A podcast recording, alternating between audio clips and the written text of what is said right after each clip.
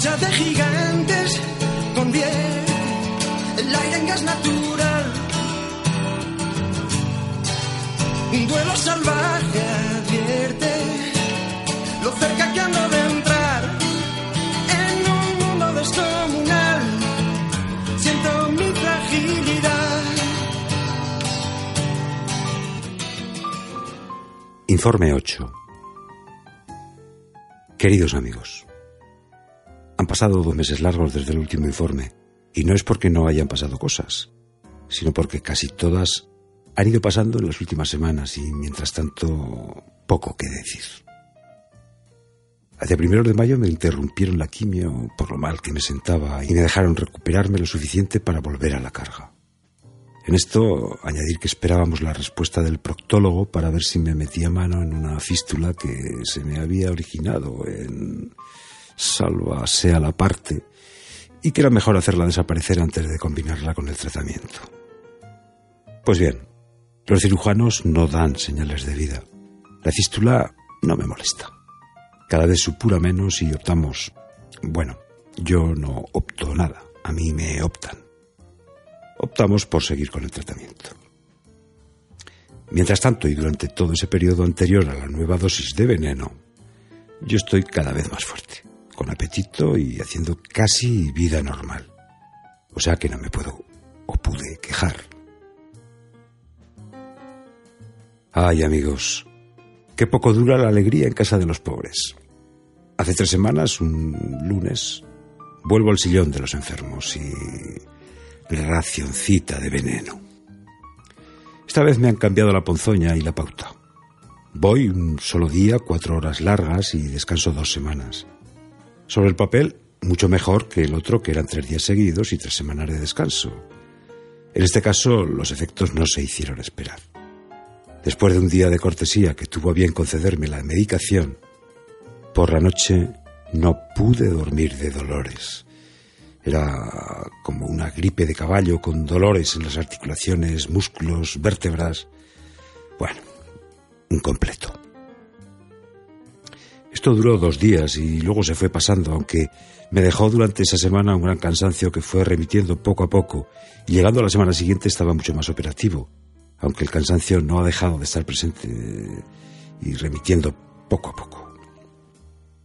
Por ver un lado positivo, que todo lo tiene, os diré que si quiero salir de casa, como mejor voy es en silla de ruedas. Esto me da la excusa perfecta para que me empujen y yo tan ricamente. Tengo dos porteadores oficiales que son mi hijo Pablo y mi hija Darlings, y podría distinguir perfectamente cuál de los dos me empuja sin volver la vista. Os diré que la altura de la vista de un hombre en silla de ruedas en verano es la altura ideal este estío que a las jovencitas les ha dado por vestir unos cortísimos, valga la redundancia, sin querer, y también sin querer evitarlo, la vista hace hilo con la parte más baja de la espalda de las paseantes. Bueno, cuando es Pablo el que tengo detrás, somos eh, como caballo y jinete compenetrados por años de cabalgada. La estela se sigue sin un comentario, sin ponerse de acuerdo la silla de ruedas y el tractor como un solo corazón. Cuando Darlene es la que va detrás, ahora nos desviamos a una zapatería, ahora es una tienda de ropa, luego le toca una concesión de telefonía móvil, etc.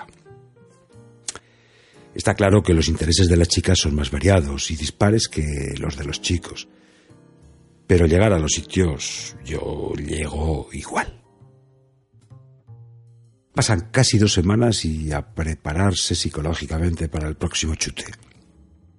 Pues bien, el sábado me sube la fiebre y no me queda más remedio que ir a urgencias. Tengo prescrito que en cuanto pase de 38 grados debo ingresar urgentemente. Allí me hacen de todo, como siempre, y la fiebre me había desaparecido. Yo intenté negociar que, puesto que todos los análisis habían salido perfectos y no habiendo fiebre, eh, que me mandaran a casa. Puse caritas de pena, empleé mi mejor tono de voz, desplegué los encantos que me quedan y conseguí casi, casi convencer a la doctora de guardia.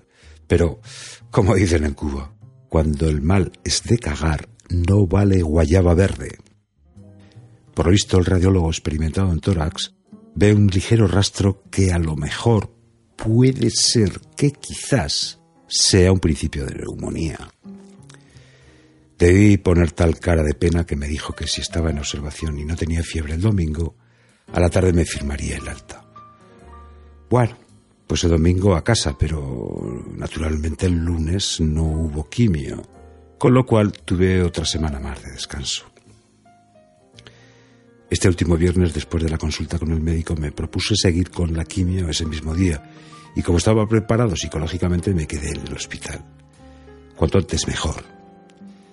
Recordando la pauta de la vez anterior, me hice la idea de que el sábado estaría bien y que el domingo y lunes estaría fatal. Pues bien, ha sido de momento bastante más liviano que la primera vez. El dolor no ha sido comparable y el cansancio, como veis, no me ha impedido escribir este informe, por lo cual veo que en esta lotería, sin llegar al premio gordo, esta semana una pedreica parece que me ha tocado. Bueno, seguiremos informando. Un abrazo a todos, Sergio.